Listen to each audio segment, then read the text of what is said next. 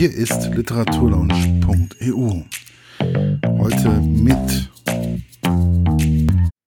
Ich sitze hier auf der Frankfurter Buchmesse vor der Autorin Alva.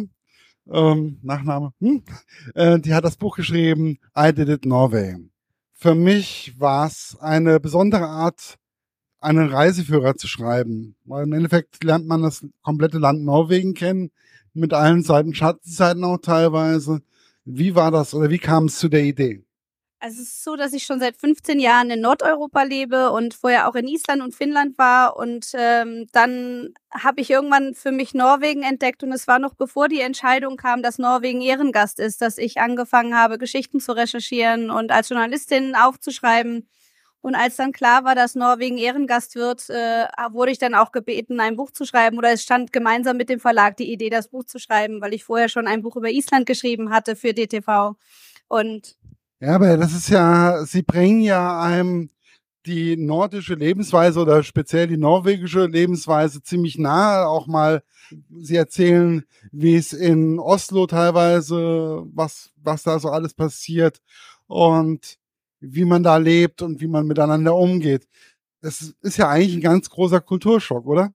Also da hat es mir tatsächlich geholfen, schon in Nordeuropa auch viel gelebt zu haben und dass ich schon so ein Basisgefühl für den Norden hatte. Und eigentlich finde ich, Oslo ist relativ leicht zu er erkunden, weil es eine kleine Stadt ist, die trotzdem urban ist. Und ähm, ich habe mich da sehr schnell wohlgefühlt und konnte mich gut orientieren. Manchmal ist das ja so, dass man Orte hat, wo man sich direkt wohlfühlt und gut orientieren kann. Und das war bei Oslo auf jeden Fall so in Oslo waren Sie ja auch in diesem Künstlerhaus oder in diesem Schriftstellerhaus.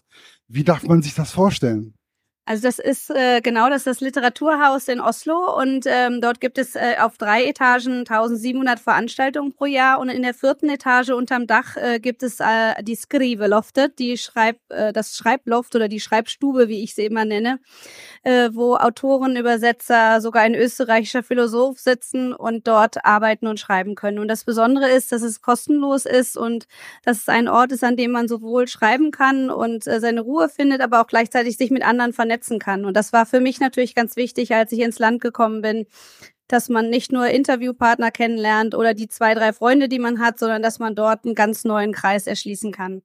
Sie haben ja dann da auch Menschen kennengelernt, die Sie auch teilweise wieder in Norwegen woanders da getroffen haben. Ja, das ist äh, zwar ein sehr langes Land Norwegen, aber trotzdem eine kleine Gesellschaft. Und es ist auch manchmal so, dass ich an verschiedenen Orten wirklich 3000 oder 2000 Kilometer entfernt war und dort äh, die Kollegen dann vor Ort treffe, weil sie das gleiche Festival besucht haben oder dass man dann die Verwandten von denen getroffen hat. Äh, und äh, ja, diese Vernetzung dieser kleinen Gesellschaft macht es natürlich auch leicht weitergereicht zu werden, dass wenn man den eine Person kennengelernt hat, dass er sagt, du musst meinen Onkel noch besuchen, der wohnt im Socknefjord und der ist ganz spannend und man so auch irgendwie sehr schnell in diese Familien auch äh, eingebunden wird. Wenn ich es noch richtig in Erinnerung habe, waren sie ja auch in einem Fjord und waren da mehr oder weniger auch auf dem Fischerboot oder auf dem Boot und es war ja doch ein wenig brenzlig, oder?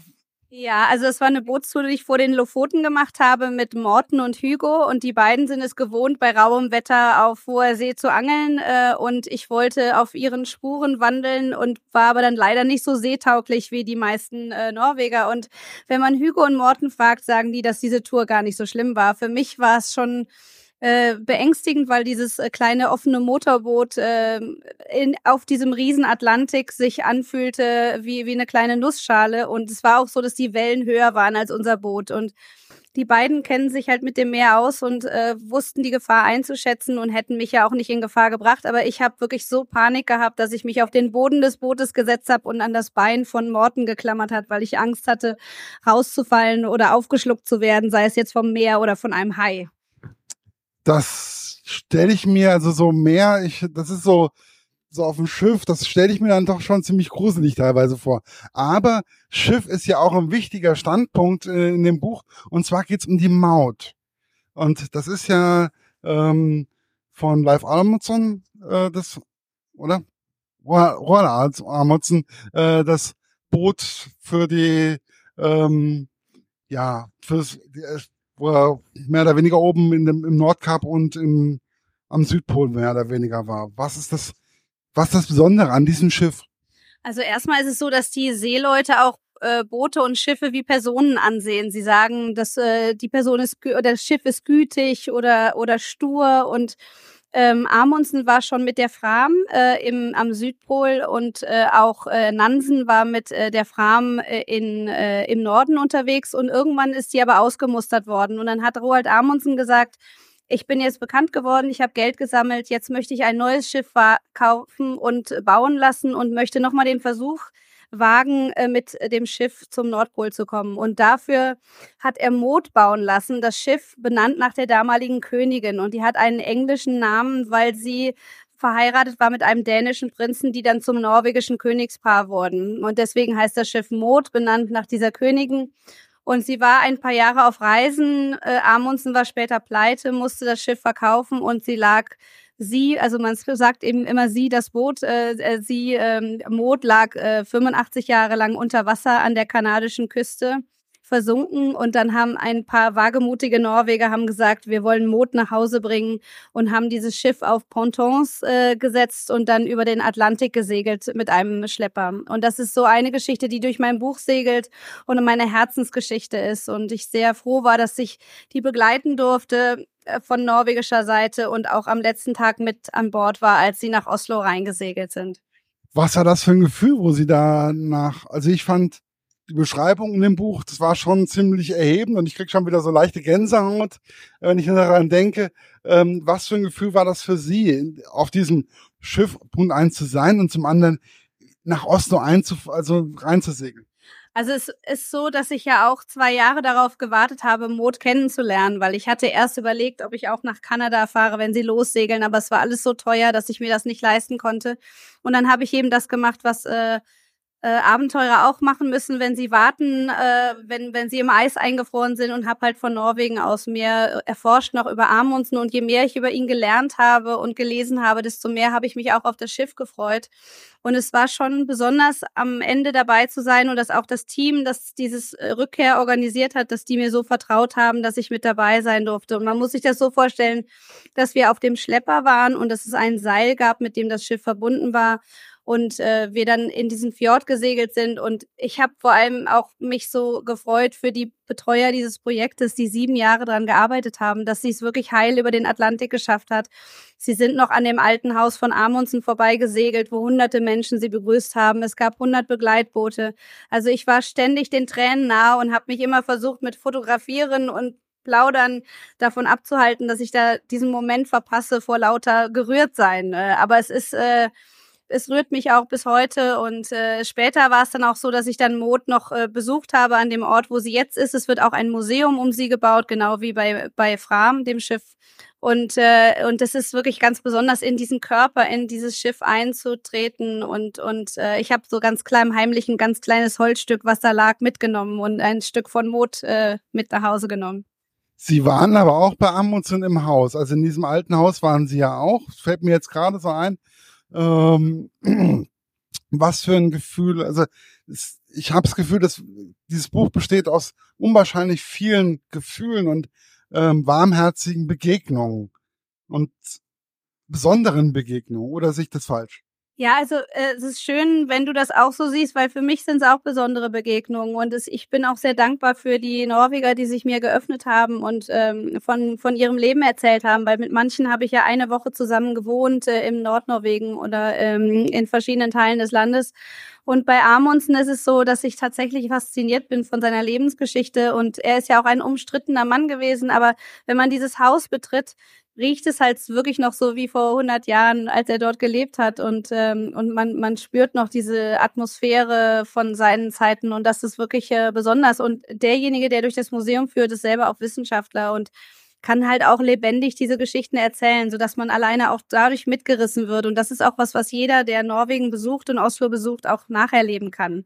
Und das fand ich auch schön, dass es manche Geschichten in meinem Buch gibt, wo man die Personen auch wirklich treffen kann. Und dass es nicht so ist, nur weil ich dort gelebt habe, kann man hat man diesen Zugang, sondern jeder, der dorthin reist, kann auch etliche meiner Protagonisten auch treffen, weil sie in einem Bereich arbeiten, wo sie auch offen sind für Begegnungen mit anderen Menschen was auch ein wichtiger Teil in dem Buch war, das waren die Rentiere und die ähm, Samen oder Sami. Und sie erklären auch, dass nicht immer alles so funktioniert, wie man das eigentlich so plant, auch beim Fernsehen. Dieses Slow TV, das fand ich sehr interessant. Ja, das ist auch eine meiner Lieblingsgeschichten, dass äh, es gibt in Norwegen diesen Trend ähm, des langsamen Fernsehens, Slow TV, und da werden dann manchmal 134 Stunden lang die Fahrt der Hurtigrundenschiffe begleitet oder ein Strickmarathon über acht Stunden oder ein Holzhackenmarathon acht Stunden. Und einmal hatten sie sich überlegt, dass sie eben die Sami-Kultur ein bisschen fördern wollten und haben äh, eine Rentierwanderung begleitet. Äh, das war zumindest der Plan, doch äh, das Wetter war so kalt, dass die Rentiere nicht gelaufen sind. Und es ist so, dass die Rentiere es nicht interessiert hat, dass es einen Fernsehplan gab, wo eigentlich die Sendung an einem bestimmten Tag starten sollte. Und dadurch, dass das Wetter so kalt war, sind sie einfach stehen geblieben. Und äh, man muss dann einfach warten. Und das finde ich auch das Schöne, dass man in, in so einer modernen Zeit, wo alles so geregelt ist, dann wieder zurückgeworfen wird auf die Natur und dass die Natur entscheidet, die Tiere entscheiden, wann etwas losgeht und nicht äh, ein paar Redakteure, die sich einen Plan gemacht haben. Und diese Wartezeit von vier Tagen stellte sich dann auch als ganz äh, besondere Zeit heraus, die ich sonst nie erlebt hätte und auch, auch da andere Begegnungen hatte aus dieser Wartezeit heraus, aus der Not heraus im Prinzip. Was war dann das Besondere, was diese, was diese Wartezeit so gemacht hat? Also erstmal, dass man gezwungen ist, äh, sowieso wieder von Tag zu Tag zu sehen, weil man immer gewartet hat, alle fünf Stunden, wie der Wetterbericht, fängt es an morgen oder übermorgen. Und und dass man dann überlegt, was mache ich? Und dann habe ich halt das Sami-Parlament in dem Ort Karasjok besucht und dann äh, gab es spontane Feiern, wo wir äh, am Lagerfeuer bei minus 20 Grad im Freien saßen und Würstchen gegrillt haben und äh, Nena-Songs ges gesungen haben, weil sie, weil sie gedacht haben, da ist eine deutsche Journalistin, vielleicht hat die ja Lust, Nena zu hören. Und äh, das war einfach so ein schöner Mix von Kulturen und äh, Interessen und äh, das würde man sonst nicht erleben, wenn man nur dem klassischen Plan folgt. Und ich glaube, das ist auch für mich das Wichtigste, wenn man über Nordeuropa nachdenkt, dass man auch wenn man als Tourist dorthin reist, man sollte einfach seine klassischen Pläne einfach sausen lassen, vielleicht eine grobe Struktur haben, einfach aber sich auch treiben lassen, weil genau diese spontanen Begegnungen, diese Umwege sind ja das, was es so spannend macht. Und wenn man sich an einen Urlaub erinnert, sind es oft diese persönlichen Begegnungen. Und dafür braucht man eben auch ein bisschen Zeit. Und die hatte ich natürlich, weil ich vor Ort gelebt habe. Also ich habe das in Nordeuropa auch erlebt. Ich habe es aber auch so, dass wir dem Treiben lassen mal in Irland erlebt. Ich habe es in egal in welchem Land, wenn man sich auf einmal ähm, treiben lässt, von diesem Land einfach inspirieren lässt und das Land auch annimmt und die Menschen dort annimmt, erlebt man ganz andere Dinge und ähm, man kommt viel näher an diese Menschen ran und an das Land auch ran. Und ich denke mal, das war in Norwegen für Sie noch intensiver wie für mich. Ja, und es ist so, dass ich auch immer noch nach vier Jahren Norwegen immer noch neue Dinge entdecke und neue Facetten, weil dadurch, dass es so ein langes Land ist und die Regionen auch voneinander abgeschlossen lebten, hat sich auch eine ganz eigene Kultur in jeder Region entwickelt. Und ähm, obwohl ich ja auch schon Erfahrungen mit Nordeuropa die Jahre davor hatte, war es trotzdem nochmal erstaunlich zu sehen, wie unterschiedlich die norwegische Kultur wieder von der isländischen und der finnischen und der schwedischen ist. Und dass jede, eigen, jede Nation hat ihre eigene Identität und ähm, das ist ja bei uns auch so, dass auch die Mentalität innerhalb der Bundesländer ja auch durchaus verschieden ist. Ähm, und wir wollen ja auch nicht alle in einen Topf geworfen werden. Und äh, ja, ich finde es einfach schön, immer noch wieder neue Dinge zu entdecken. Also ich möchte als Mittelhesse zum Beispiel nicht mit Frankfurt in einen Topf geworfen werden oder sowas. Also äh, dementsprechend, das ist schon klar, aber ich fand es also wirklich sehr, sehr spannend. Aber was ich auch äh, unwahrscheinlich spannend fand, war dieses, dieses Verhältnis zum Öl, also zu dem Reichtum der von Norwegen. Also Norwegen hat ja mit die meisten Ölreserven Europas oder hat also und trotzdem sagt sagen die Norweger, es muss jetzt nicht noch mehr Plattformen oder sowas sein. Ist es nicht irgendwo schizophren teilweise? Naja, also es ist ja leider das Problem, dass sie immer noch weiter Öl fördern und immer noch neue Genehmigungen auch rausgeben zum, För zum Fördern. Und äh, das ist das ja auch, was viele Umweltschützer oder auch der äh, norwegische Autor Just Sengada, der Sophies Welt geschrieben hat, auch kritisiert und sagte, wir sind eines der reichsten Länder der Welt, wir sollten auch die Ersten sein, die damit aufhören, ein gutes Beispiel äh, geben. Weil das Problem ist genau eben dieses Paradoxe, dass man sagt, einerseits haben sie für ihre Energie, äh, haben sie äh, grüne Energie, Wasserkraft, alles nachhaltig, aber sie verkaufen das dreckige Öl in die Welt und werden dadurch reich. Jetzt ist es immer so, die Argumentation ist dann gesagt, na ja, wir fördern das Öl nachhaltiger als andere Nationen und wir nutzen das Geld, was wir damals verdienen und packen es in den Pensionsfonds, der zukünftige Generationen in Norwegen fördert und wir engagieren uns bei internationalen äh, Projekten und nutzen das Geld für gute Dinge. Das ist natürlich so, aber es, äh, der, dem Klima ist es auch egal. Ähm, genauso wie den Rentieren das Wetter egal ist, ist dem Klima auch egal, ob sie jetzt dann gute Dinge äh, damit machen in einem anderen Bereich, weil das Klima wird trotzdem geschädigt. Wobei man ja auch in Norwegen, es kommt auch in dem Buch, also es sind viele Themen, die da angesprochen werden. Ähm, es ist auch zu merken, dass diese Klimaerwärmung, dass es diese Klimaerwärmung gibt. Oder hatte ich das jetzt falsch, habe ich das jetzt falsch in Erinnerung? Ja, die merkt man überall, dass es irgendwie wärmer ist, als es eigentlich sein sollte. Also auch in Oslo ist es manchmal 25 Grad und, äh, und im Norden ist die Sonne irgendwie stärker. Die, äh, vielleicht weil sie näher dran ist. Ich ich bin mit logischen Dingen kenne ich mich nie aus. Aber es zum Beispiel, äh, um einmal ein kurzes Land zu wechseln, in Island ist der erste Gletscher jetzt schon geschmolzen und es wurde von einem äh, isländischen Schriftsteller eine, eine Denkmal, eine Gedenktafel aufgebaut, äh, wo sie diesem Gletscher gedenken. Und sie sagen halt äh, in ich weiß nicht mehr in wie vielen Jahren, aber irgendwann werden alle Gletscher weg sein und dann ist auch hat Island seine Identität verloren. Und es ist so ist es natürlich auch in den anderen Ländern, äh, in, auch in Norwegen, dass eben viele Gletscher zurückgehen, dass es länger warm ist ähm, und und, und das Klima halt auch den Rhythmus durcheinander bringt, auch von den Rentieren, von der Natur ähm, und, und das auch dann die ganze Ökonomie auch verändert. Was mich, also als Musiknerd, da teilweise sehr fasziniert hat, das war dieses einsamste, das dieses einsame Festival. Ähm, das fand ich auch unwahrscheinlich ähm, spannend. Wie, wie darf man sich das vorstellen? Also, ich habe darüber gelesen, habe gesagt, das kann nicht ernst, das kann, das kann nicht wahr sein, dass mehr oder weniger in der Einöde so ein riesengroßes Rockfestival war das, glaube ich, ähm, stattfindet. Ja, also das Rock äh, ist ein Musikfestival in Jotunheimen in einem Gebirge und äh, das ist ein beliebtes Wandergebiet äh, auch. Ähm, und normalerweise sind da halt in den, in den kleinen Hütten einige Wanderer und ein paar, die zelten, aber für vier, fünf Tage im Jahr ähm, wird, sind da Tausende in diesem einen Fjord. Und es ist so, dass es bei den Norwegern so beliebt ist, dass der ähm, das Festival innerhalb von zehn Sekunden angeblich ausverkauft ist.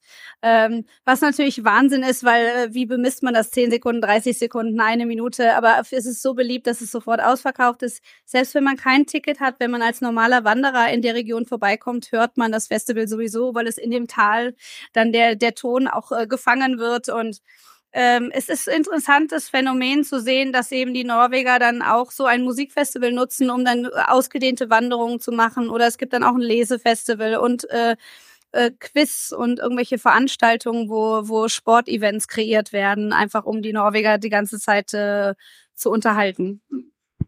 Was lesen ist ja, wenn man hier auf der Buchmesse ist, sowieso ein wichtiges Thema.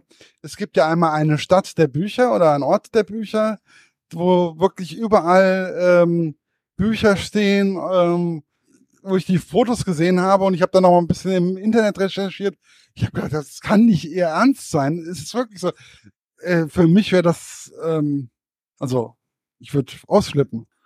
Ja, es sind halt äh, gebrauchte Bücher ähm, und äh, das ist wirklich toll, da durch den Ort zu laufen, weil der besteht eigentlich nur aus einer langen Straße und dann gibt es verschiedene Häuser, die verschiedenen äh, Literaturgenres zugeordnet sind. Es gibt ein Krimihaus und eins für, für äh, Seeliteratur, äh, Meer, Meerliteratur und überall auch so kleine Stände. Und auch da sieht man das Symbol, dass dann gesagt wird, man vertraut den Menschen. Es gibt einen kleinen Briefkastenschlitz, wo man dann äh, 10 Kronen, 1 Euro reinschmeißt für ein Buch. Und ähm, es gibt auch manche Touristen, die vorbeikommen und dort auch Bücher, die sie auf ihren Reisen gekauft haben, dann dort liegen lassen. Und deswegen gibt es auch einige deutsche Bücher dort äh, zu entdecken. Und das äh, fand ich, äh, also ich fand es auch sehr spannend, aber mein Gepäck ist eh immer zu voll. Ich kann keine Bücher mehr mitnehmen. Ja, das ist ja immer so das Problem. Bücher haben immer so eine gewisse, äh, so ein gewisses Gewicht. Wenn man es im Rucksack trägt, ist immer schwer teilweise. Aber es gibt ja noch den Literaturzug, wie jetzt zum Beispiel ja auch. Diesmal ist ja Mette Marit und Hagen sind ja auf die Buchmesse auch mit dem Literaturzug gekommen. Aber der Literaturzug in Norwegen, den gibt's ja schon seit längerem. Ja, das ist also eine Institution, was Mette Marit, äh, die Kronprinzessin, schon seit mehreren Jahren macht. Ähm, und sie fährt immer durch eine verschiedene, unterschiedliche Region in, in Norwegen, wo sie dann über drei, vier Tage mit Autoren zusammen unterwegs ist. Der Zug wird umgebaut, sodass da äh, Bücher sind aus äh, lokalen Bibliotheken, aber auch aus ihrer privaten Bibliothek. Und dann können vor allem Kinder dort auch mit ihr zusammen sich die Bücher anschauen. Und abends gibt's dann in den verschiedenen äh, Orten, wo sie ähm, Halt machen, gibt es dann Lesungen, die zum Teil auch von Mette Marit selbst moderiert werden. Und sie ist äh, so eine Botschafterin der Literatur im Allgemeinen und jetzt eben auch ähm, Botschafterin der Frankfurter Buchmesse mit Norwegen als Ehrengast. Äh, und liebt die Literatur wirklich sehr und fördert auch die, die äh, Künstler.